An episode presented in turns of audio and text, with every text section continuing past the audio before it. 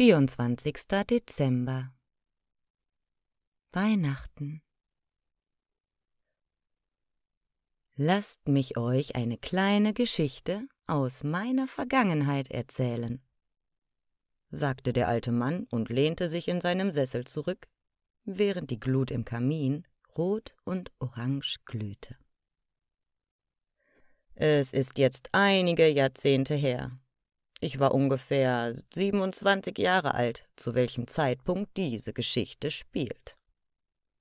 Es war der Morgen des 24. Dezember, an dem mein Wecker wie gewohnt klingelte und ich normal in den Tag startete. Da ich damals noch im Winterdienst arbeitete, musste ich auch noch an diesem Tag früh raus, um die Straßen für die Leute freizumachen. Also verließ ich das Haus um kurz vor fünf morgens und begann die Straßen vom Schnee zu befreien und mit Streusalz zu bedecken.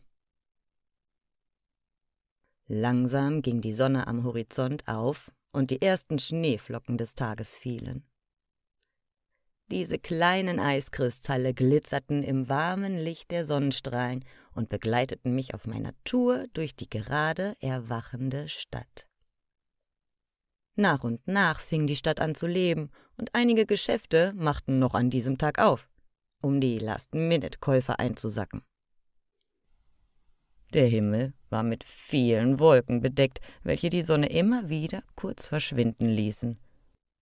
Schließlich war es früher Mittag und ich wollte meine Mittagspause antreten. Also machte ich mich auf den Weg nach Hause, parkte mein Auto auf dem schon wieder beschneiten Parkplatz und ging zu meiner Haustür.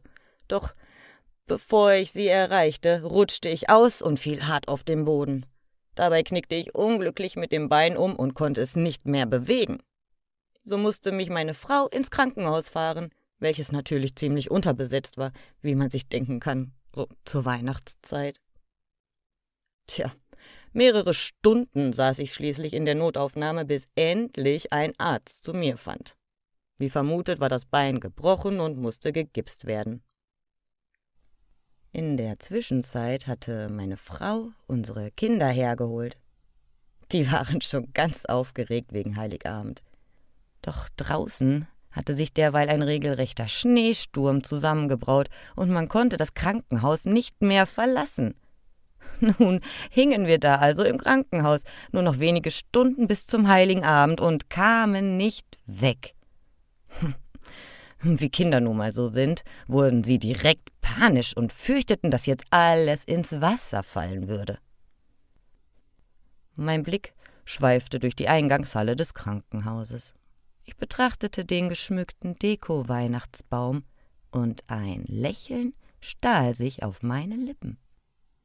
Entschlossen humpelte ich mit dem vom Krankenhaus gestellten Krücken zur Dame am Empfang und machte ihr einen Vorschlag.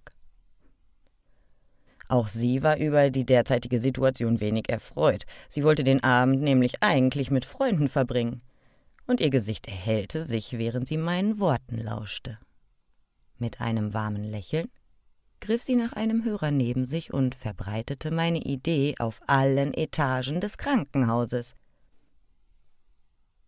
In die Halle kam Leben. Immer mehr Menschen wuselten herum. Die Kinder von der Kinderstation stießen dazu, Dauerpatienten kamen aus ihren Zimmern, Pfleger schoben die Fußlahmen heran, Besucher, Rettungs- und Reinigungskräfte, ja sogar ein paar Ärzte gesellten sich dazu. Die Eingangshalle füllte sich mit Menschen. Jetzt war es noch circa eine Stunde bis Mitternacht, und überall hörte man Gespräche und Gelächter. In einer Ecke standen die Kinder mit einem Sänger und probten Weihnachtslieder im Chor. An anderen Stellen schmückten Ärzte, Schwestern und auch fitte Patienten die Halle mit weihnachtlicher Deko, die vorher im ganzen Krankenhaus verteilt war. Langsam kam feierliche Stimmung auf. Es wurde gesungen, gefeiert, zusammen gelacht und die Zeit genossen. Es waren keine Geschenke vonnöten, um uns glücklich zu machen gemeinsam dort zu sein, unseren Spaß und unsere Liebe mit all den Menschen zu teilen. Das machte dieses Weihnachtsfest zu dem besten, das wir je hatten. Schließlich geht es an Weihnachten doch genau darum. Zeit mit den Liebsten, Freude schenken und ein Wohlgefallen. Mehr braucht man doch gar nicht.